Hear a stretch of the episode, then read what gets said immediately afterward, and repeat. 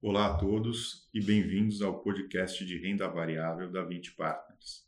Meu nome é Roberto Knopfelmacher, sou o head de renda variável e gestor da estratégia long only da 20. Vamos iniciar comentando a performance do 20 Mosaico FIA.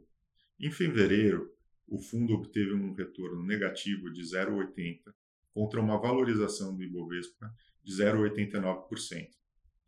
No ano, o mosaico tem uma alta de 6,44% versus 7,94% do Ibovespa.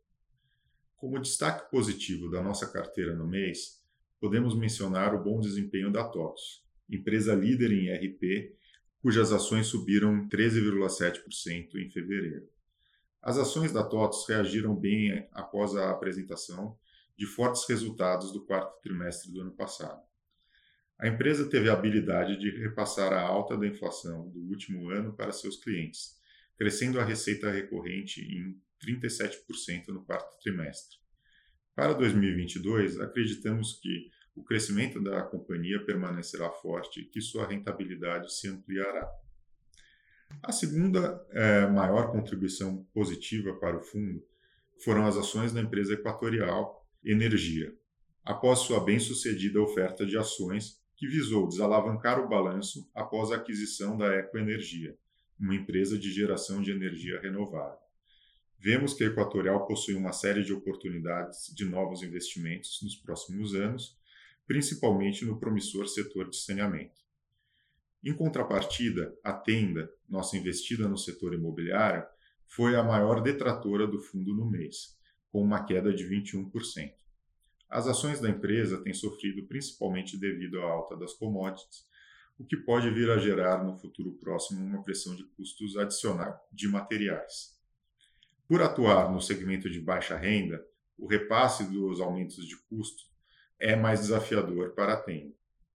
No entanto, a empresa pode ser beneficiada por mudanças que estão sendo debatidas no programa Casa Verde Amarela, como o aumento dos subsídios. Nosso investimento na COSAN também teve uma performance negativa no mês, caindo 11%, fruto do resultado do quarto trimestre da sua investida Rumo, que ficou aquém das expectativas. No entanto, acreditamos que a exposição ao setor agrícola e de biocombustíveis da sua investida Raizen vão ser rédeas importantes para a empresa nesse contexto de conflito Ucrânia-Rússia. Seguimos com uma exposição de cerca de 20% em commodities e 17% em bancos, sendo metade da exposição em bancos no BTG Pactual, nossa maior participação. Nossa posição de caixa segue próxima de 2%.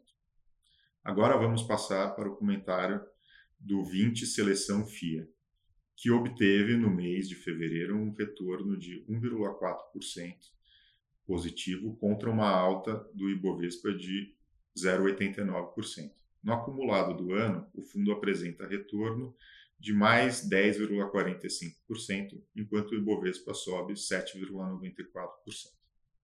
A empresa Vale foi a principal contribuidora para o bom desempenho no mês, devido ao aumento no preço spot do minério de ferro, decorrente da expectativa de melhores perspectivas para o crescimento da economia chinesa e dos efeitos do conflito entre Ucrânia e Rússia, países que correspondem por cerca de 30% do mercado global de pelotas.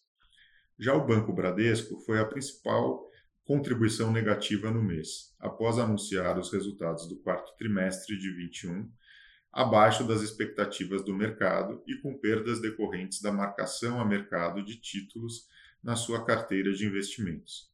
Atualmente, as maiores posições no fundo são de empresas de commodities, com destaques para a Vale e Petrobras, e empresas defensivas domésticas, dentre elas bancos e empresas do setor elétrico.